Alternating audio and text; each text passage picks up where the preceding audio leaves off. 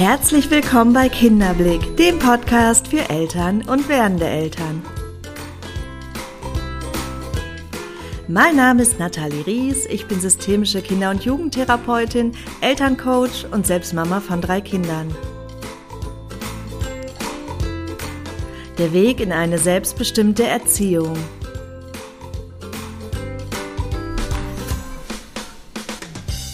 An manchen Tagen müsste es einen Klon von mir geben.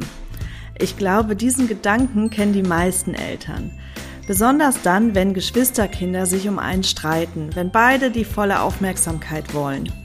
Das kann Eltern ganz schön zerreißen, denn nicht nur das Kind will die ungeteilte Aufmerksamkeit, es warten ja auch noch Haushalt, Job und sonstige Verpflichtungen auf die Eltern.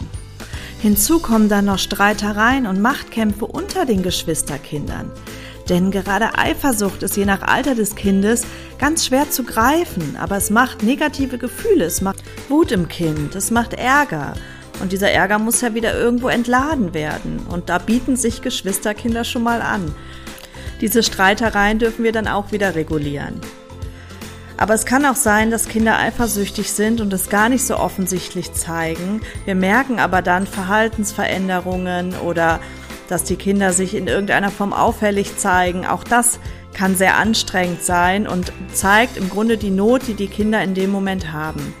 Ja, wie können wir unseren Kindern helfen, aus dieser Eifersucht herauszukommen und ihnen die Sicherheit geben, dass genug Liebe für alle Kinder da ist? Hallo ihr Lieben, es ist Freitag und das heißt wieder Podcast-Tag. So schön, dass du da bist und die nächste halbe Stunde mit mir verbringen möchtest. Wir sprechen heute über ein spannendes Thema, das Thema Eifersucht unter Geschwisterkindern ja, wie kann ich mich verhalten, wenn die Geschwisterkinder untereinander streiten, weil sie beide glauben, ja, nicht genug Aufmerksamkeit zu bekommen, oder wenn Geschwisterkinder mit dir streiten, weil sie glauben, dass das andere Kind bevorzugt wird und ja, einfach da permanent Eifersucht im Raum ist und dadurch Konflikte entstehen. Ich habe einige Zuschriften von euch erhalten zu diesem Thema, unter anderem, ja, was, wie kann ich mich verhalten, wenn die Kinder zum Beispiel um den Papa kämpfen, wenn er nach Feierabend nach Hause kommt und beide Kinder das Gefühl haben, sie bekommen nicht genug Aufmerksamkeit vom Papa. Vorab vielleicht erstmal wichtig zu wissen, was ist überhaupt Eifersucht? Eifersucht ist ja nichts anderes als ein emotionaler Schmerz. Ein Gefühl, was im Kind ausgelöst wird, was sich einfach für das Kind nicht schön anfühlt. Und jede Form der Zuwendung, der Aufmerksamkeit setzen Kinder ja irgendwo gleich mit Liebe. Und in dem Moment, wo vielleicht das Geschwisterkind diese Aufmerksamkeit und Zuwendung bekommt und das andere Kind eben nicht, löst es in ihnen dieses Gefühl aus, weil sie glauben, der andere wird mehr geliebt, der bekommt jetzt die Zuwendung, die ich doch so sehr benötige.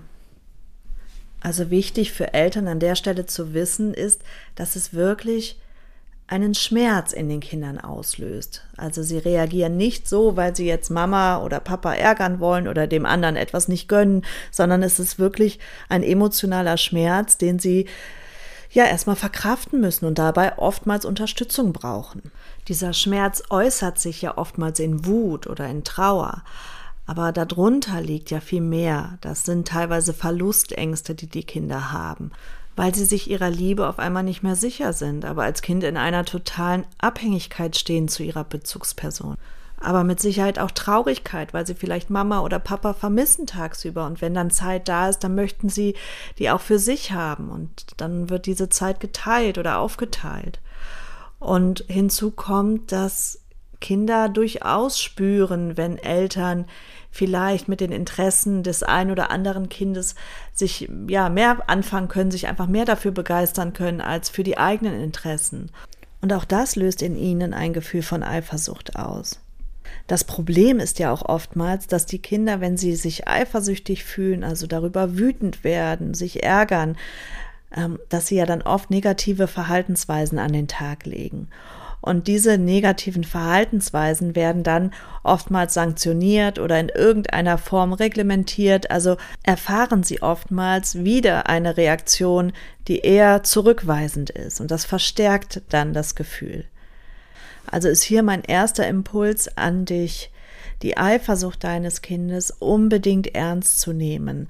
Nicht abzutun, indem du davon ausgehst, das ist jetzt wieder eine Trotzreaktion, weil das Kind womöglich gerade in der Trotzphase ist. Nicht abzutun, weil du denkst, das Kind will dich ärgern oder will das Geschwisterchen ärgern oder ja, muss, muss lernen, eben diese Gefühle zu kontrollieren, sondern wirklich davon auszugehen, das Kind zeigt hier deutlich die eigene Überforderung und braucht deine Unterstützung. Weil das Gefühl, was alle Kinder brauchen, ist bedingungslos geliebt zu sein. Und hier sprechen wir auch wieder über den Bindungstank. Der muss gefüllt sein. Also ich habe es ja auch verglichen mit einem Glas. Wenn wir ein Glas uns vorstellen und, und dieses Glas ist voll mit Liebe, mit Bindung, so dass das Kind explorieren kann, also sich frei bewegen kann, dass es sich entfalten kann, dass es sich gut entwickeln kann. All solche Dinge ähm, gelingen dann, wenn ich mich als Kind gut gebunden und bedingungslos geliebt fühle. In dem Moment, wo eines der Kinder eifersüchtig reagiert. Und das muss nicht immer unbedingt nur offensichtlich sein. Es kann auch sein, dass sich einfach das Verhalten des Kindes verändert hat, vielleicht seit das Geschwisterkind da ist. Also es muss nicht immer verbalisiert werden, aber ihr merkt einfach, irgendwas ist anders. Oder ihr merkt ganz deutlich, das Kind ist eifersüchtig, ähm, was sich durch Rivalitätskämpfe zeigt oder dadurch, dass das Kind euch anklagt, ihr würdet das andere Kind doch mehr lieben und es bekommt mehr Aufmerksamkeit. Also das sind natürlich eindeutige Hinweise auf Eifersucht. Aber so oder so ist es ein Zeichen dafür, dass dieses Glas nicht ausreichend gefüllt ist gerade. Und das Verhalten ist lediglich ein Weckruf, ein Hilfeschrei. Mama, schau hin oder Papa oder Oma, je nachdem, wem die Eifersucht hier gerade gilt. Schau hin, mein Glas ist nicht voll, ich brauche Bindung, ich brauche Liebe, ich brauche Zuwendung. Und ich weiß, dass das schwer ist, wenn zwei Kinder die Aufmerksamkeit fordern oder drei oder mehr Kinder.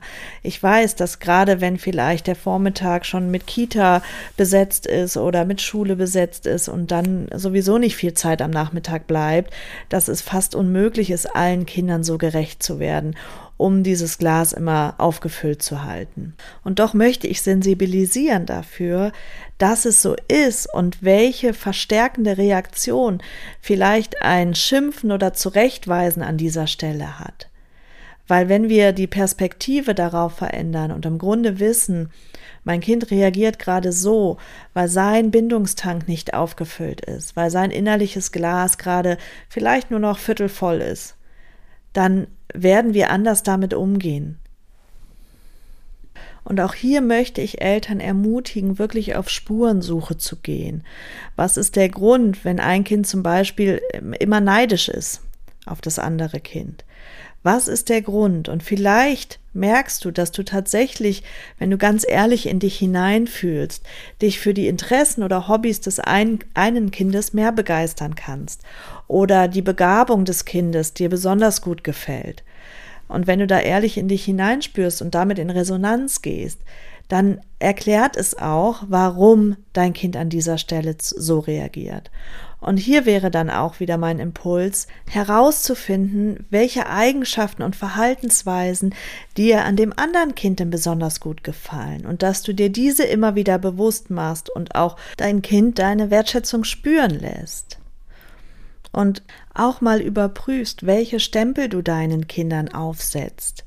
Das kann im positiven wie im negativen sein.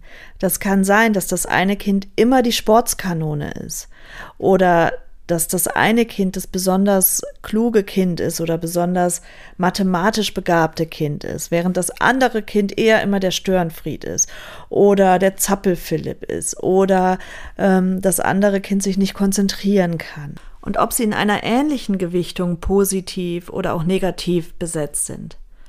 Ein weiterer wichtiger Impuls meinerseits wäre, Vergleiche zu vermeiden. Denn Eltern neigen oft dazu, ihre Kinder zu vergleichen und manchmal ist es einfach so salopp dahergesagt, schau doch mal, dein Zimmer sieht so aus, das Zimmer deines Bruders ist immer ganz ordentlich oder ach, in deinem Alter konnte deine Schwester sich aber schon besser benehmen oder konnte schon ähm, sich alleine anziehen. Also, dass man da mal überlegt, an welchen Stellen vergleiche ich die Kinder und verbalisiere das auch noch. Wir sagen das so, ohne dass wir das groß mit Emotionen besetzen. Im Kind löst es eine Riesenflutwelle aus. Denn in dem Moment, wo wir vergleichen und den anderen noch in, ins positive Licht rücken, während wir ja nichts anderes tun, als das Geschwisterkind in dem Moment abzuwerten, löst es einen Schmerz in dem Kind aus. Denn kein Kind möchte negativ dastehen im Vergleich zum Geschwisterkind. Hier wäre mein Rat, das unbedingt zu vermeiden, denn damit schüren wir Rivalitäten, wir verstärken das Konkurrenzdenken unter den Geschwistern und es wird ein ewiger Machtkampf sein um die Liebe der Eltern. Und wenn wir uns das zu Herzen nehmen und tatsächlich nicht mehr vergleichen, haben wir schon mal einen ganz großen Schritt getan. Und ganz oft erwarten wir von den Großen, die ja meistens auch noch klein sind, also wenn vielleicht Kinder in einem Abstand von zwei bis drei Jahren sind und dann sprechen wir von einem zweijährigen und einem vierjährigen Kind oder einem dreijährigen und einem fünfjährigen Kind, dann sind auch die fünfjährigen Kinder noch emotional sehr auf unsere Unterstützung angewiesen. Und oftmals verlangen wir aber von ihnen, weil sie ja die Großen sind, dass sie sich auch so verhalten und dass sie mehr Verständnis haben für ihre äh, Kinder und dass sie diejenigen sind, die Rücksicht nehmen. Und auch hiermit schüren wir genau diese Konkurrenzgedanken, weil entwicklungsbedingt sind diese Kinder ja auch noch in einer emotionalen Unreife, brauchen auch noch viel Unterstützung, können ihre Impulse auch noch nicht kontrollieren. Und wir erwarten da schlichtweg was, was sie nicht leisten können. Und hinzu wächst ja erst so ab dem dritten Lebensjahr überhaupt die Fähigkeit, sich hineinzufühlen in den anderen Menschen. Also das gut im Blick haben, in welcher Entwicklungsphase befinden sich eigentlich meine Kinder gerade und was kann ich dann überhaupt von ihnen erwarten. Damit relativiert sich nämlich ganz vieles wieder. Ich gehe sogar so weit, dass gerade die großen Kinder unbedingt ihren Schutzraum brauchen, dass gerade die großen Kinder Momente haben sollten, wo sie ganz ungestört spielen können, wo sie vielleicht auch wirklich mal was aufbauen können, was für das kleinere Kind noch nicht geeignet ist. Und dafür brauchen sie auch wirklich ihren Schutzraum. Ob das jetzt an einem Tisch ist, wo die Kleinen nicht drankommen oder man ihnen irgendwie einen Teil des Raumes abtrennt. Ich glaube, es wäre nicht der richtige Ansatz zu sagen, ja, dann geh auf dein Zimmer, dort kannst du in Ruhe spielen. Vor allen Dingen nicht, wenn die Kinder noch unter sieben oder acht sind. Weil in dem Alter wollen die Kinder auch unbedingt dazugehören und sie wollen dabei sein. Und ähm, damit würden sie sich vielleicht nur ja zurückgewiesen fühlen. Ein weiterer wichtiger Impuls wäre auch, nicht über die Konflikte der Kinder zu richten. Dass wir sagen, der hat Recht und der hat Unrecht oder den einen unterstützen und den anderen nicht. Es geht immer darum, in Konfliktsituationen als Eltern unterstützend zur Seite zu sein und uns da mehr als eine Art Coach zu verstehen. Ich habe da ja auch schon eine ganze Podcast-Folge drüber aufgenommen. Ich glaube sogar zwei, da könnt ihr mal reinhören. Da geht es um Geschwisterkonflikte. Da spreche ich nochmal ausführlich drüber, warum wir uns nicht einmischen sollten in die Streitereien der Kinder und ähm, ganz besonders eben nicht mit dem Anspruch, wir müssen das jetzt für die Kinder lösen, sondern wenn wirklich, dass wir ähm, helfen, dass wir den Kindern helfen, da wieder in den Frieden zu kommen, dass wir ihnen helfen, dass sie sich wieder gut fühlen. Und das schaffen wir nicht, indem wir sagen, du bist schuld und du bist äh, unschuldig an der Stelle, sondern das schaffen wir nur, indem wir wirklich beiden Aufmerksamkeit schenken, dass wir Raum geben für Gefühle, dass wir fragen, wie fühlst du dich gerade was würde dir gerade helfen, damit es dir wieder besser geht. Also, dass wir da sozusagen vermitteln tätig sind, aber niemals bewerten und den Anspruch haben, jetzt hier den Streit für die Kinder zu lösen. Damit können wir zum einen nur verlieren und es wird immer dafür sorgen, dass sich eines der beiden Kinder nicht gut fühlt. Und das sollte nicht das Ziel sein, weil wenn wir wünschen, dass die Kinder in ihrer Geschwisterbeziehung gestärkt werden, dann können wir dazu beitragen. Und ja, das, was ich eben genannt habe, sind wichtige Bausteine dafür. Ja, was kann ich jetzt noch tun, um den Bindungstank zu füllen, dass sie gar nicht erst in die Gelegenheit kommen oder in die Not kommen, ähm, Rivalitäten auszuführen und da überhaupt so Neidgedanken und Konkurrenzgedanken aufkommen zu lassen. Ich glaube, was den meisten Eltern im Nacken sitzt, ist ja die Zeit. Nämlich eigentlich die zu wenige Zeit, die wir haben, um wirklich ungeteilte Aufmerksamkeit einem Kind zur Verfügung zu stellen, dass wir uns mal ganz ja mit allen Sinnen auf ein Kind einlassen können und ohne da wirklich abgelenkt zu sein, ohne dass das Telefon klingelt, ohne dass äh, ja, wir doch irgendwo nebenbei noch irgendwas im Haushalt machen, sondern ganz ungeteilte Zeit. Und doch möchte ich genau hier ansetzen, denn es muss nicht immer quantitativ viel Zeit sein. Es muss nicht jeden Tag für jedes Kind zwei Stunden individuelle Zeit zur Verfügung stehen. Darum geht es gar nicht, sondern wenn dein Kind spürt, dass es vielleicht eine halbe Stunde am Tag deine komplette Aufmerksamkeit bekommt, ohne dass es sie mit einem Geschwisterchen teilen muss und ohne dass der Haushalt dazwischen funkt oder doch ein Anruf noch schnell erledigt werden muss. Wenn es diese halbe Stunde am Tag bekommt, dann wird es dein Kind vielleicht mehr nähren und sättigen und das Glas schneller füllen, als wenn es zwei Stunden sind, die immer wieder geteilt sind, die immer wieder ja nicht mit vollem Fokus beim Kind sind. Und vielleicht kriegst du auch diese halbe Stunde schwer integriert, weil da eben noch ein, zwei andere Kinder sind oder mehr und die ja im Grunde genauso einen Anspruch auf diese Zeit haben mit dir dann wäre zumindest mein Ansatz, sich zu überlegen, wo gibt es Zeitfenster, die ich vielleicht mit dem Papa organisieren kann oder mit einer Oma oder mit einem Babysitter, wie auch immer, wo ich mal ganz bewusst Zeit mit einem Kind verbringe und jeder bekommt mal dieses Zeitfenster. Also ich habe das immer gemacht, ich habe ja auch drei Kinder, wobei bei meiner jüngsten, die ist jetzt zwölf, mache ich es sogar immer noch, ähm, dass wir regelmäßig einen Mamatag machen. Und das bedeutet, dass dann dieses Kind an diesem Tag der absolute Mittelpunkt ist.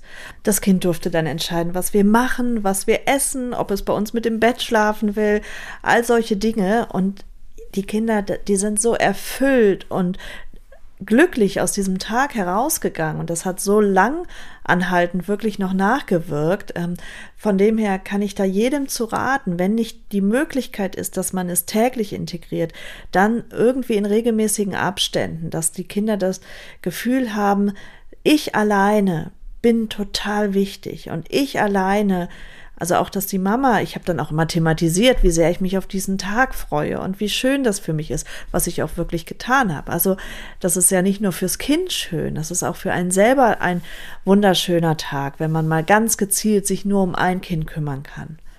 Und natürlich kann es auch die Papatage geben, wo dann der Papa ganz ungeteilt sich um ein Kind kümmern kann und für ein Kind da sein kann.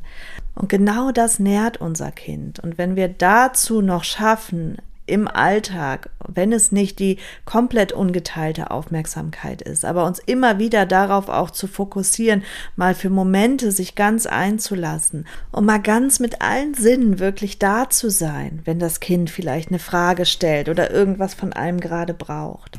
Ein Tipp vielleicht auch noch für Papis, wenn sie am Abend von der Arbeit kommen und beide Kinder wollen jetzt ganz viel Aufmerksamkeit und wollen ihre Zeit haben mit dem Papa, dass es auch da vielleicht eine feste Struktur gibt, eine feste Regelung, wie ihr das handhabt.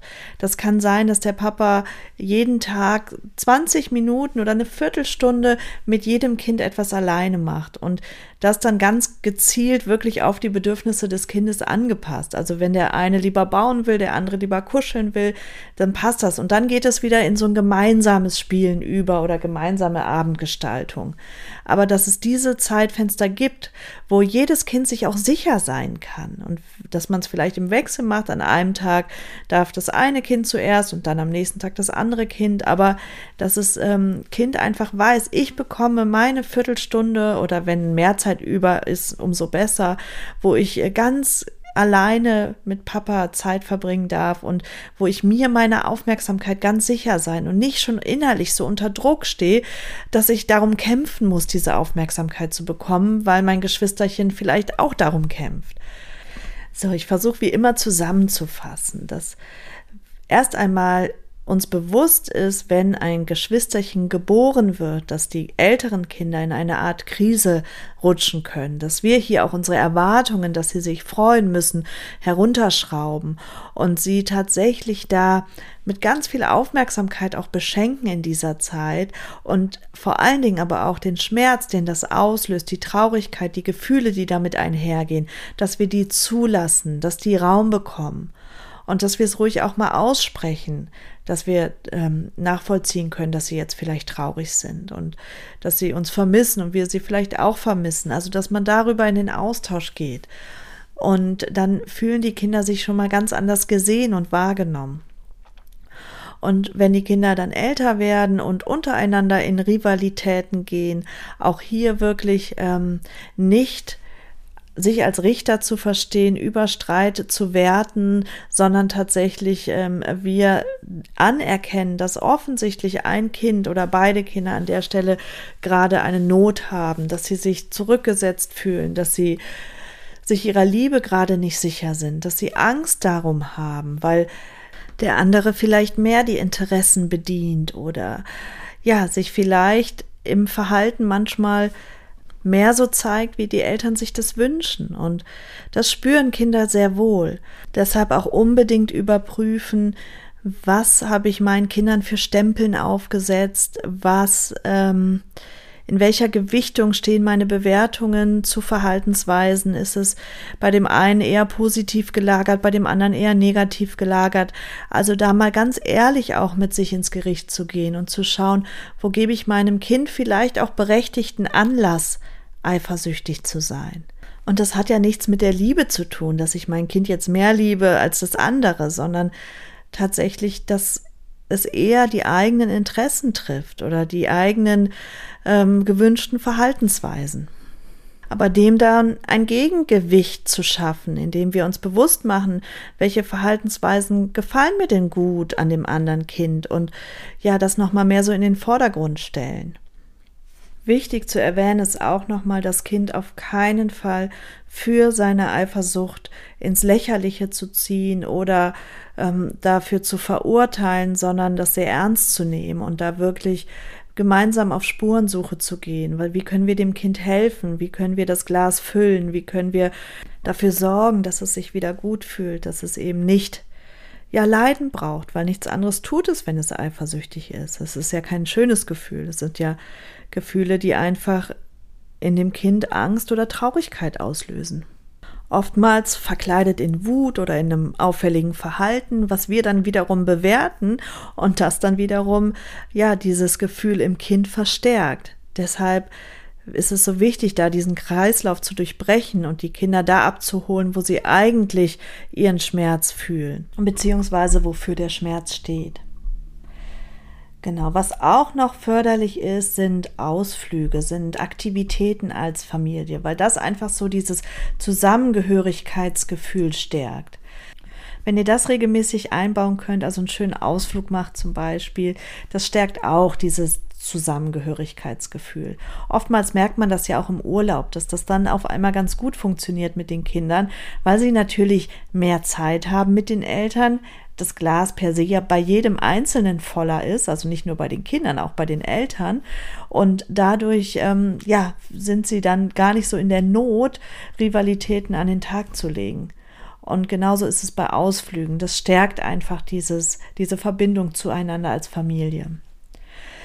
Ja, so das waren jetzt meine Worte, meine Impulse zu dem Thema Geschwisterrivalitäten was kann ich tun, eben wenn ein Kind besonders viel Aufmerksamkeit von mir oder vom Papa oder von einer anderen Bezugsperson möchte und wir so das Gefühl haben, dem nicht gerecht werden zu können. Ich hoffe, dass ich da so ein paar Impulse setzen konnte, dass ihr ein bisschen was mitnehmen könnt und umsetzen könnt. Und ich freue mich wie immer über euer Feedback, dass ihr mir sehr, sehr gerne über Instagram dalassen könnt einfach at Kinderblick, dort findet ihr uns. Ansonsten freue ich mich umso mehr über eine Bewertung bei iTunes. Wenn ihr euch da die zwei Minuten Zeit nehmen würdet und einfach den Podcast kurz bewerten würdet. Das wäre eine ganz große Freude und auch ein Lohn meiner Arbeit, die ich hier kostenfrei zur Verfügung stelle. Deshalb wäre ich euch sehr, sehr dankbar, wenn ihr euch diese Zeit einmal nehmen würdet. Dann möchte ich noch einmal kurz aufmerksam machen auf den Trotzvortrag, den Vortrag zum Thema Wut und Trotz verstehen lernen am 8. Februar. Da kannst du dich sehr, sehr gerne anmelden. Ich spreche intensiv über die Autonomiephase und ich glaube, es ist so unfassbar wichtig für Eltern, diese Phase verstehen zu lernen, zu verstehen, warum Kinder sich so verhalten, warum das sogar wichtig und richtig ist, dass sie sich so verhalten. Und wenn du daran teilnehmen möchtest, kannst du einfach in den Shownotes dem, dem Link folgen und dann kannst du dich da anmelden. Genauso möchte ich noch einmal aufmerksam machen auf die Möglichkeit eines kostenlosen Erstgesprächs für unser Online-Coaching mit mir. Dort begleite ich Eltern ganz intensiv über acht Wochen lang und helfe ihnen wieder in eine entspannte und selbstbestimmte Erziehung zu kommen und vor allen Dingen auch mit eigenen Seelenwunden aufzuräumen, weil ich glaube, das ist etwas, was im Alltag sehr verloren geht, was aber den Schritt in die Freiheit und in die Selbstbestimmtheit absolut bedingt. So, jetzt wünsche ich dir aber erstmal ein wunderschönes Wochenende, eine tolle Woche mit viel qualitativer Zeit mit deiner Familie und lass es dir gut gehen. Bis nächste Woche, deine Nathalie.